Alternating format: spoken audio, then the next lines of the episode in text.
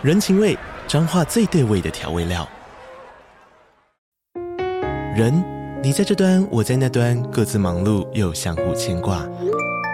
情，街角的吵杂声传递温暖与思念。味，是从每一个转角飘出的乡愁。这里是彰化县政府 Pocket 节目《彰化早咖》，我是主持人内克。从彰化大小事各具特色到旅游攻略，透过轻松有趣的访谈，带着大家走进最在地的早咖。准备好了吗？彰化的故事，我们说给你听。以上为彰化县政府广告。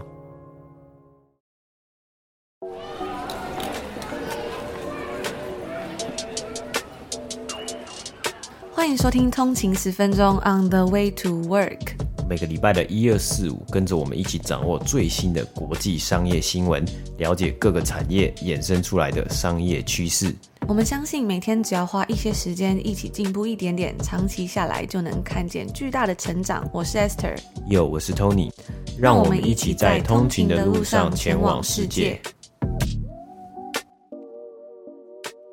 家早安，今天是九月三十号，星期五，欢迎回来通勤十分钟。大家早安。今天呢，我们在节目的一开头要跟大家分享一个非常重要、非常棒的好消息啊，那就是我们的二零二三年 A Day Stock 每日一股利的机制呢是正式开卖、正式上线了。那现在呢，大家享有七天限时的超早鸟优惠啊。那除了这个超早鸟优惠之外呢，为了要感谢所有通勤族的支持啊，我们要提供一个限量限时的折扣码，叫做。ADAS，也就是 A Day a Stock ADAS 二零二三，输入这个折扣码呢，可以在超早鸟优惠的价格上面呢再折三十块。那这个折扣码的限时呢，就到明天十月一号，台湾时间十月一号的晚上十一点五十九分呢，所以呃非常的限时，然后数量有限，所以要买要快。数量有限了，那如果有兴趣的通勤族呢，现在就可以到我们的 show note 下方的资讯栏点选连结进去集资页面呢，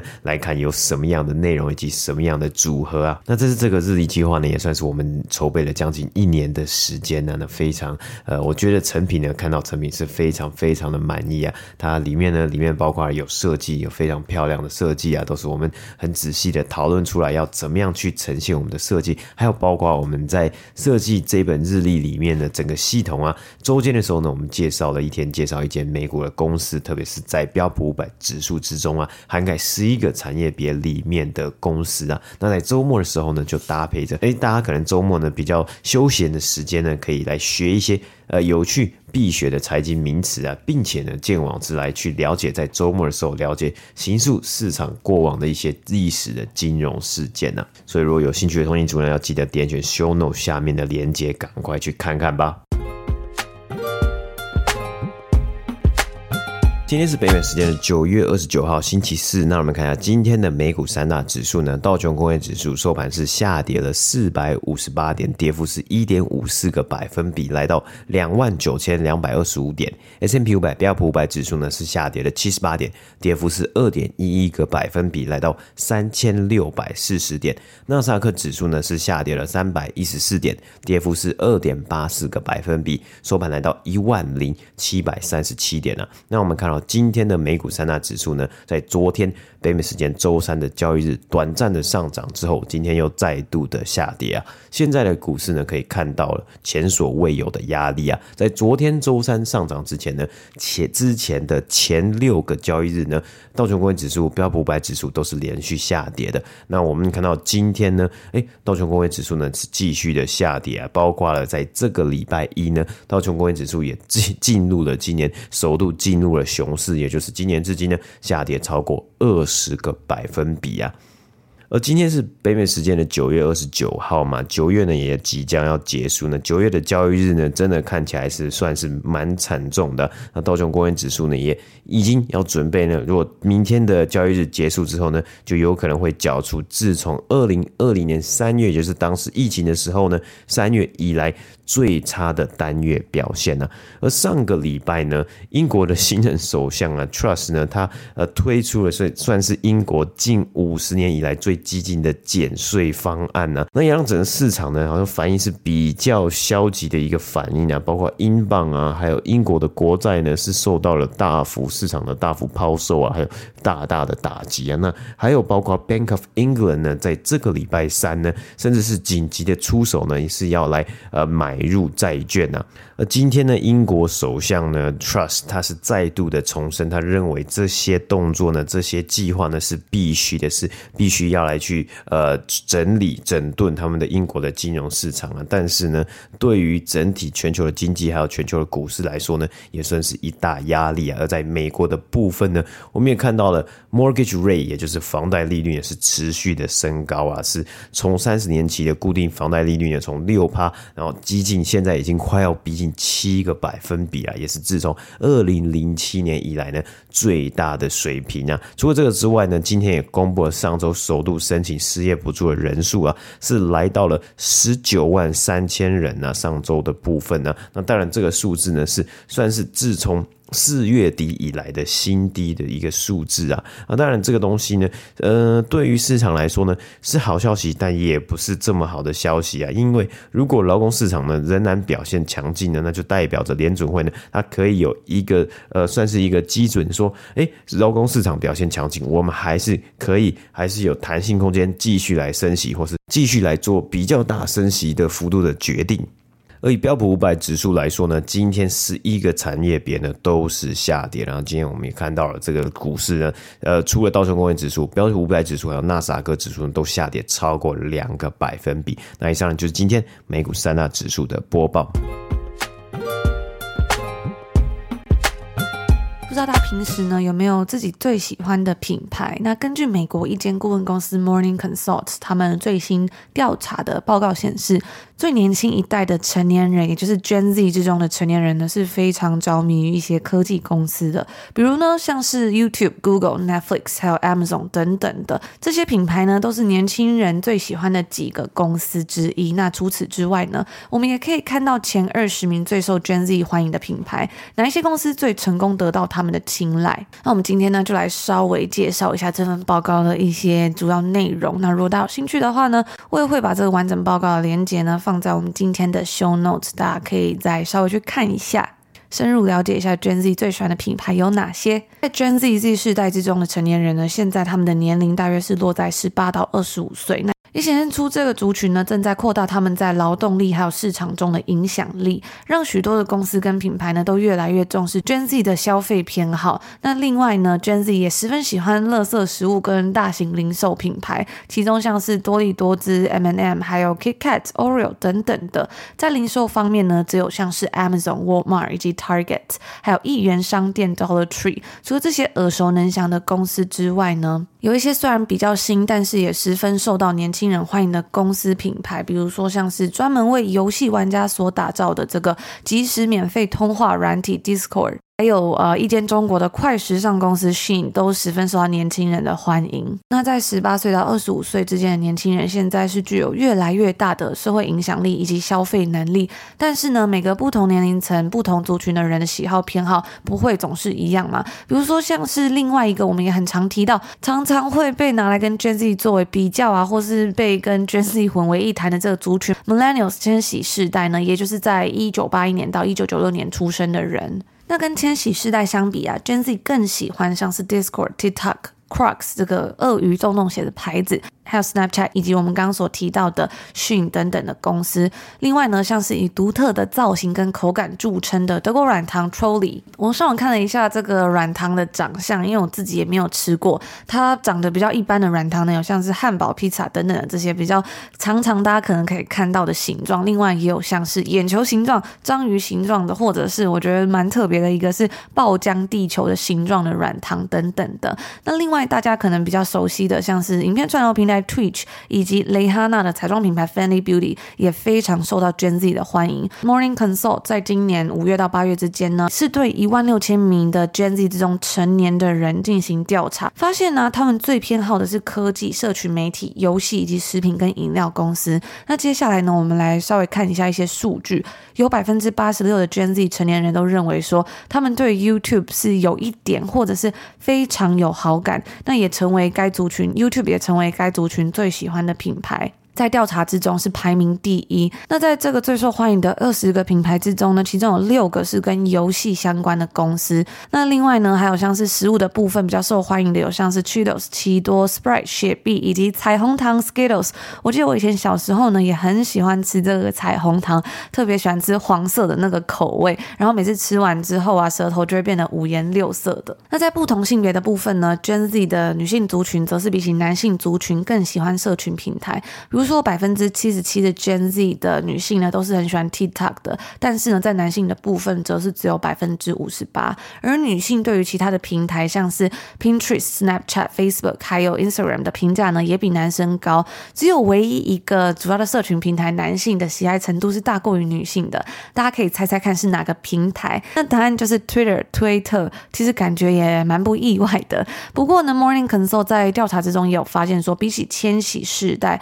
，Gen Gen Z 的这个族群，他们的消费者是更难取悦的。他们对于美国企业的总体评价呢，比起上一个世代 Millennials 平均来的是更低的。Morning Consult 的科技分析师就表示说，Gen Z 对于资本主义呢是持有更负面的看法。他们是非常注重政治议题的一个世代，也是非常关注。公众议题的该世代对于气候变迁以及政治两极化的态度呢，也扮演了举足轻重的角色。那虽然在这个报告中啊，我们可以稍微一窥该世代对于世界的看法，不过呢，现在其实，在 Gen Z 整个族群里面，最年轻的一些人啊，其实他们也都还在青少年时期，也就是未成年，所以不被包含在这份调查之中。那他们的偏好跟品味呢，也都还在持续不断的改变跟进化。啊，比如说呢，举例像是 Morning Consult 也发现说，在 Gen Gen Z 的人进入到职场工作之后呢，商务社群平台 LinkedIn 对他们来说，也就是变得更为重要，也越来越受欢迎。而随着美国政府致力于监管中国所拥有的这个应用程式 TikTok，也就是呃抖音国际版，Gen Z 对于 TikTok 的热爱呢，也可能会具有重要的政治意义。那在未来呢，这个世代也会慢慢的蜕变啊，慢慢的越来越成熟，变得跟其他的世代，比如说像是千禧世代还有 X 世代越来越不一样。我们也非常的期待呢，在未来看到不同族群变得越来越多元啊，越来越不一样的发展。那以上呢，就是今天跟大家分享这个 Morning Consult 的报告。我们在先前的节目中呀，有介绍过美国两大玩具龙头公司 Hasbro 孩之宝以及 Mattel 美泰尔。孩之宝呢，在过去透过旗下的变形金刚系列的电影啊，成功的打造了用电影带动玩具买气的这样的策略，加上了他们旗下桌游的系列，像是魔法风云会，还有呢龙与地下城，持续表现良好，在北美市场啊多年是领先美泰尔 Mattel 的状态，而 Mattel 旗下最为人知晓。的呢，就是它的芭比娃娃系列啊啊。应该很快的，这个芭比娃娃的真人电影，应该就要上映了。那这两年呢，Mattel 也积极的在进行转型的计划，期待啊可以重新回到营收成长和获利的表现。在今年呢，也是算是给孩之宝一个突袭啊。在今年初的时候呢，Mattel 美泰尔顺利的抢回了迪士尼公主和冰雪奇缘的玩具授权。七年之前呢，Mattel 他们的授权是输给了孩之宝。当时啊，迪士尼将授权给了 Hasbro 之后呢，算是给了 Mattel 一个当头棒喝，才开始啊正视他们疲软的销售成绩和糟糕的财务表现。也花了至少五年的时间，再度的重新证明自己啊！但是我们今天不讲这两间公司啊，他们目前呢都算是北美市场的领头羊。不过如果算起全球市场的话呢，还有另外一间狠角色，可以说是全球最大的玩具制造商。可能大家看到今天的标题就已经猜到了，不过大家可以猜一下，如果到现在呢，嗯，还不知道的话呢，可以猜一下，今天我们的新闻主角呢，就是来自丹麦的乐高集团呢，在过去十年呢，成功的挤下了我们刚刚前面提到这两间公司，成为全球最大的玩具公司。而我自己也很好奇啊，竟然呢，就是只是卖乐高积木就可以达到这样的表现呢？当然，他们也做了非常非常多的事情。我们今天就来了解一下。而玩具市场啊，我觉得是一个蛮好玩的领域啊。在这边呢，也先预告一下，我希望在这个系列的下一间介绍的公司呢，是一间加拿大的公司，叫做 Spin Master。这个名字可能大家不熟悉，但是呢，这间公司旗下近年来非常成功的 IP，应该现在现在每个小朋友呢都会认识的呢，就是这个 IP。Paw Patrol，也就是汪汪队，中文的翻译叫做汪汪队啊。所以这也是一间成长性十足的公司。今年呢、第二季 Spin Master 的营收成长呢是超过二十个百分比啊。今年上半年的营收将近十亿美金，也算是来势汹汹啊。在呃接在紧接在孩之宝。Mattel 以及乐高之后啊，好，我们今天回到今天的主角乐高集团呢、啊，该公司呢在本周公布了他们今年上半年六个月的销售成绩啊，并且表示呢，他们持续的巩固世界上最大的玩具公司的宝座，继续从竞争对手手中呢抢下市占率。而在这里呢，要稍微注意一下，乐高公司呢，它并不是一间上市公司，所以它还是一间私有公司。但是呢，他们仍然是有公布他们自己的财务与成绩啊，一些财务的数据。在今年的前六个月呢，乐高的营收成长了十七个百分比，达到两百七十亿丹麦克朗，换算美金呢是三十四点七亿美金啊，并且提到销售组合之中呢，乐高的星际大战系列、乐高的 Technic 还有哈利波特等主题的组合呢，表现亮。亮眼，净利的部分呢是达到了六十二亿克朗啊，稍微比起去年同期的六十三亿克朗还有一点点低。不过啊，去年六十三亿克朗的获利啊，已是二零二零年上半年获利的一倍之多了，也是缴出了不错的一个表现啊。在过去这两年疫情以来，而乐高的 CEO 呢表示，虽然有俄乌战争造成成本上升和全球的经济波动，但是呢，这间公司乐高上半年呢仍然缴出了强劲的销售表现。而成本的部分呢，则是因为制造乐高积木的原物料成本飙升啊，加上运输的费用增加。不过，因为不错的。销售表现呢，仍然可以让该公司啊去弥补因为物价上升而导致的成本压力。在这边呢，也很特别的是啊，今年上半年乐高并没有进行任何涨价的动作啊。像是我们在看今年第二季财报的时候呢，很多的公司他们提到他们的销售额增加，单纯就是因为它的单价上升了，但是销售的量可能减少了。对于乐高来说呢，却不是这样的。如果没有涨价，单纯的就是看到了消费者对乐高的需求持续保持强劲，然后增加。或是单纯就是简单来说，就是想要买乐高啊。不过今年下半年呢，也开始有一些涨价的动作了。另外一个，我们在通货膨胀的状况下听到的公司回应对策呢，就是呢，如果公司能够推出不同价格带的产品，诶，在呃现在九月了嘛，越来越多公司开始这样讲了。如果他们能够推出一些，诶，从低价位到高价位都包含到的产品呢，它还是可以去提供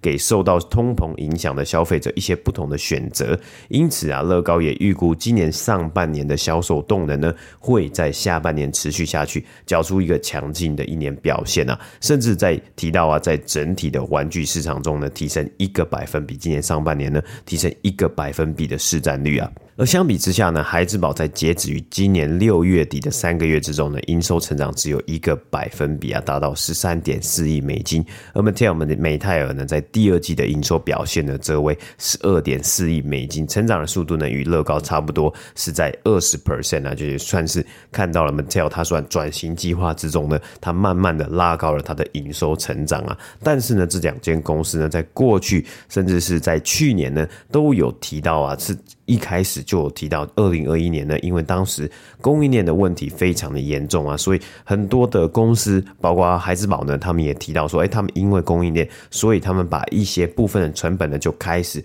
陆续的转嫁到消费者身上了。接下来我们看一下为什么乐高可以持续的成长呢？第一个就是市场的规模啊，成为领先全球的品牌，乐高可以有足够的资源，因为它也是有获利嘛，所以呢，它持续的呃获利，持续的赚钱呐，然后有持足够的资源呢，继续投资在他们的营运上面，像是线上的商城，还有呢就是不断的拓展实体门市啊，让消费者呢可以有一个更好的体验。也有外媒曾经称乐高为玩具界中的苹果啊，诶，我觉得就是有一种走进它的门市里面呢，会有不同的 surprise，不同的惊喜。你可以碰到颗乐高，你可以真的亲手的碰到这些乐高的积木啊，自己做一个属于你的小玩具，也可以有不同的主题、不同联名的系列，好像在店里面呢就不想离开啊。而在近年来呢，乐高也是持续的增加他们的实体门市啊。从十年前进军北美市场，还有在抢下来很大一部分的北美市场的市占率之后呢，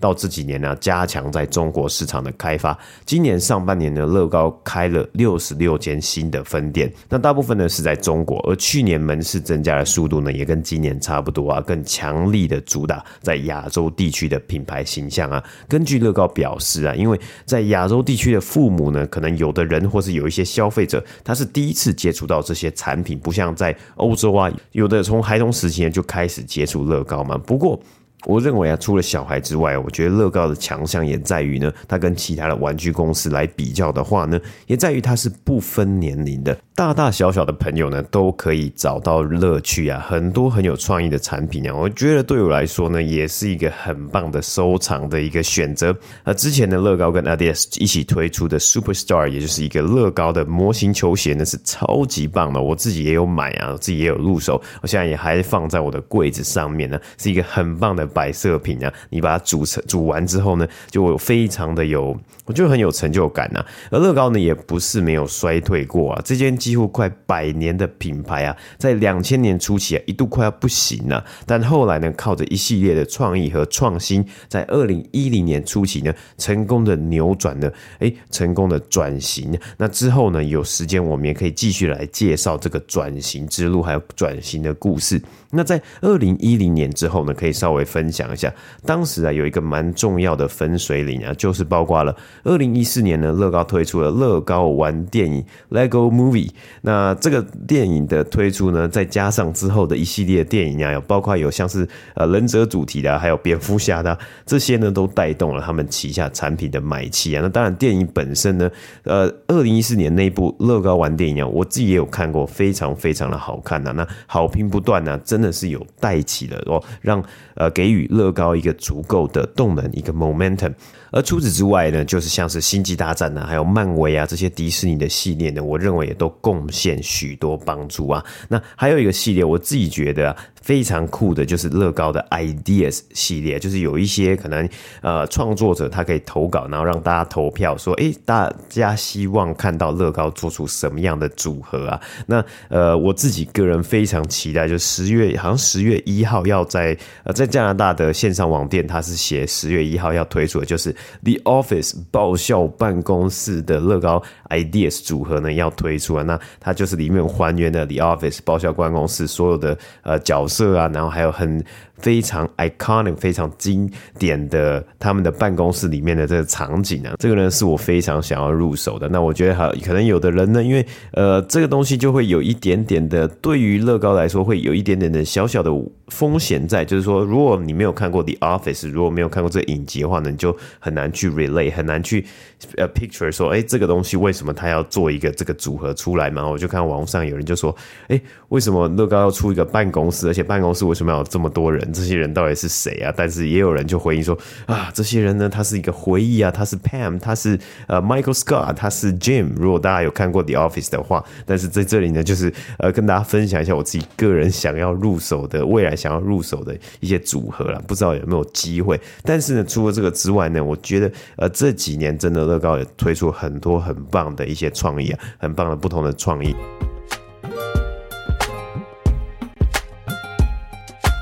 那以上呢，就是今天星期五要跟大家分享的内容啦。那今天刚好也是九月三十号嘛，所以呢，也是九月的最后一天了，这个月又要过完了。那一开始有跟大家分享到这个二零二三年的每日一鼓励，终于终于上线了。我们觉得哇，真的是非常的开心。那也筹备了将近要一年嘛，所以真的是也是觉得还蛮百感交集的吧。我会想起那时候我们两个决定，自从要做这个日历的那一刻起呢，其实那时候就知道，哎，是要开始熬夜的。因为其实，在加拿大跟台湾有时差嘛，所以比如说，很多时候跟厂商开会的时候呢，可能是半夜了。那在筹备的过程之中呢，也曾经一度就觉得，哎，累到有一点想要放弃。之前有在 IG 上面跟大家分享嘛，像是我们在脸书上投放广告呢，还被呃，好像是被 reject，就是不知道为什么，但是也是觉得会遇到很多沮丧的事情。那甚至也牺牲掉很多休闲的时间。我记得那阵子呢，常常我们周末的行程都是在咖啡厅继续工作度过的。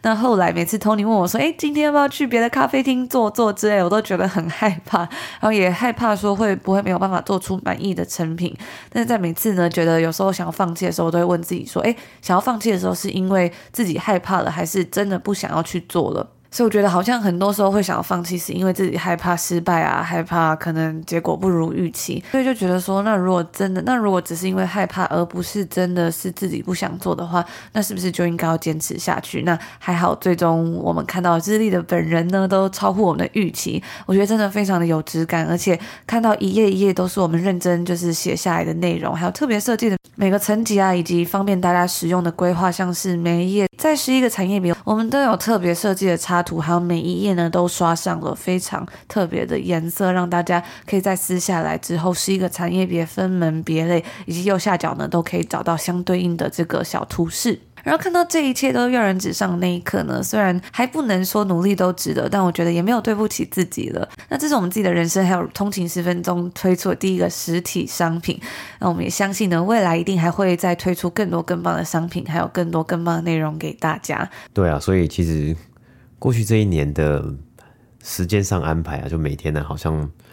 蛮多蛮多时候啊，就是蛮蛮辛苦，也蛮辛苦。Esther 就蛮多时候，我们每天就是很努力在工作啊，但是时程表啊，大概就会长这样子，就是大概是在每天早上就要大概在七点半的时候要起床，然后就开始写写日历的内容啊，或是做。做节目的内容相关的资料，然后大概到八点五十的时候呢，就稍微准备一下，然后要准备上班嘛，然后九点开始上班，然后就一路上上上上到大概是五点，然后五点呢，五点下班之后呢，就开始准备，当然早上有准备一些嘛，然后下班的时候就准备呃要做节目，通勤十分钟节目的内容，然后五点多呢，然后就是一路弄啊，弄到可能五点到六点到七点。还要录音，还要剪辑，然后到八点前呢，我们上线嘛。然后八点之后呢，我们稍微都会吃吃个晚餐啊，然后弄一下，然后大概九点呢，就是会开始第二个 shift，就是第第二个上夜班，然后九点开始呃处理可能如果是日历的内容啊，或是合作内容，或是要跟厂商开会啊，或者跟跟呃。呃，平台开会啊，等等的，都是从九点啊，或者十点之后开始，然后如果就忙到十二点啊，或者是是一点啊，然后再去休息，这样子就呃有很很长一段时间就是这样的，一日复日复一日这样子的呃运作模式啊。嗯，那为什么突然跟大家分享这个呢？是因为我前阵子收到一位通勤族的来讯，他就说：“哎，我因为我们之前有跟大家分享过，我们自己最近期呢，应该算一个蛮喜欢的影集，叫做《大熊餐厅》嘛。那通勤族就跟我们分享说，呃，他本来好像这个影集是只有在 Hulu 上面播出，但是最近好像台湾的 Disney Plus 是有上架的。啊，他说当下觉得超惊讶又很开心，看完之后呢，也很喜欢故事的内容跟拍摄手法。然后他就，然后这位通勤族就说：，也，很谢谢我们的推荐，也很喜欢我们在节目上所分享的影集跟相。”相关趣闻，他自己在看完一部好的电影啊，或是影集后，也会疯狂看相关的新闻跟制作的过程。我自己也常常会这样。那这位通勤族呢，也推荐说，他最近很喜欢这个《Only Murders in the Building》。那最后呢，这个通勤族就说，他很希望能够像我们一样，在下班之余花时间看部电影啊、看书，或是出门走走。自己尝试过工作后花时间看新闻、学习以及运动，发现一天要一口气做完这些事情，并养成习惯，真的超难。而且我们还有经营 Podcast 电子报，还有即将推出的。这个每日一鼓励，希望有机会呢，能够知道你们如何将二十四小时变成四十八小时的诀窍。谢谢你们。那其实呢，就如刚刚 Tony 所分享的，其实好像听起来好像没有什么诀窍，就是嗯，好像我们也没有把二十四小时变成四十八个小时，就是很大多数的时间可能就是就是像刚刚 Tony 分享的，很多时候可能都是在工作啊，然后工作完可能就是做 Podcast 的内容，或者是呃其他节目的相关内容。那我自己是觉得呢，可能说不上是诀窍，但是有一些小小的心。得，第一个可能是因为我我也有听过其他在海外工作的台湾人就分享说，其实在，在呃国外生活，可能自己一个人的时间比较多，就是有比较多的空闲时间可以做自己想要做的事情。那我自己也是觉得这样，就是有比较多空闲的时间。举例像像是过去两年因为疫情比较多时间是在家工作嘛，那也开始就慢慢养成这样子在家工作的习惯，慢慢就是习惯这样子的模式了。虽然说常真的也是会觉得还蛮累的啦，但是可能就是要自己想办法去调试，或者是说，每个人有不同的 priority，你可能要自己去想说什么事情是比较重要，什么事情是比较不重要的。像我们可能就诶比较没有那么多时间，可能可以跟朋友聚会啊等等的。那另外一个我自己觉得也是还蛮不错的一个小诀窍呢，就是我以前有跟大家分享过，我自己己会就是做 meditation 嘛，那时候都是用 Headspace 的这个 app。那我自己觉得在冥想的过程之中呢，就好像可以训练自己更加的怎么讲，更加的有意志力，就是可以更自律，或者是更控制自己的决定吗？就是你可以让自己更加的平静，然后更加的稳定，那你就可以更 efficient 的去做很多的事情。所以我也是每天尽量都会让自己希望有时间的时候呢，就是可以让自己归零啊，或者是让自己做一些冥想，因为我觉得有时候我们都会觉得说哇，好像自己可以以做任何你想要做的事情，但是呢，很多时候我觉得像我自己而言呢，有时候比如说很累的时候，我就不会想去运动，但即使我自己知道运动对身体是很好的，但是我觉得慢慢透过冥想，我就可以更加的去控制我自己的想法，或是让我自己能够更加的呃去做我自己觉得更好的事情，然后更加的自律，所以就在最后分享给大家。那以上呢，就是今天我们所有要跟大家分享的内容。那最后再跟大家宣传一次呢，我们的二零二三年的 Daily Stock 每日一股已经正式的上线。如果有兴趣的通勤族呢，可以到我们的 Show Note 下面有一个连接，就可以点开页面，然后去参考看看哦。那今天是星期五了嘛，所以明天星期六呢，也会有最新一期的通勤精量商业新闻电子报。如果有兴趣的通勤族呢，也可以到 Show Note 点选连接免费订阅哦。那我们就在这边祝福大家有一个愉快的开始，美好的周末。我们就下周见喽！下周见，拜拜。拜拜。